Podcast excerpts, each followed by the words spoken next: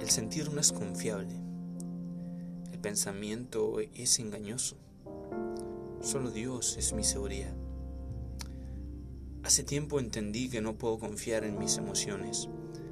Uno puede sentir enojo, tristeza, alegría, paz, y todo puede cambiar en tan solo segundos. Las emociones son inestables y fugaces. Son momentos compartidos que nos pueden ayudar o destruir.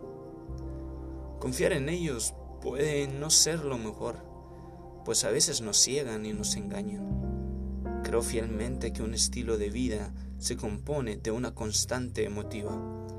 Alguien que vive en un constante gozo es una persona feliz, a pesar de tener momentos de tristeza y enojo. Un filántropo. Un filántropo estila su vida en el amor, uno de los más grandes estilos de vida. Aquel que ama ha conocido a Dios, pues Dios es amor. Y el que no tiene amor, nada es, aunque tenga las riquezas del mundo o los más grandes dones y talentos. El amor es un placer indescriptible que busca dar a otros lo mejor de sí mismo. Al transcurrir de los años he cambiado mucho mi manera de pensar. Cosas que solía asegurar ahora son recuerdos y tan solo un aprendizaje. Por eso el pensamiento es engañoso. Solemos ser necios en nuestra propia opinión y nos llenamos de soberbia, sin darnos cuenta que a veces nos llevamos directo a la ruina.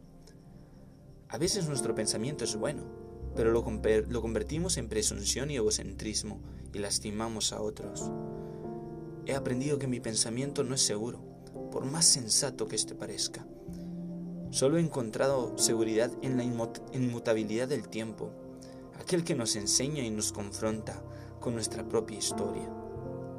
Él, quien fue, quién es, quién será, el que estuvo en mi pasado, quien está en mi presente y quien estará en mi futuro.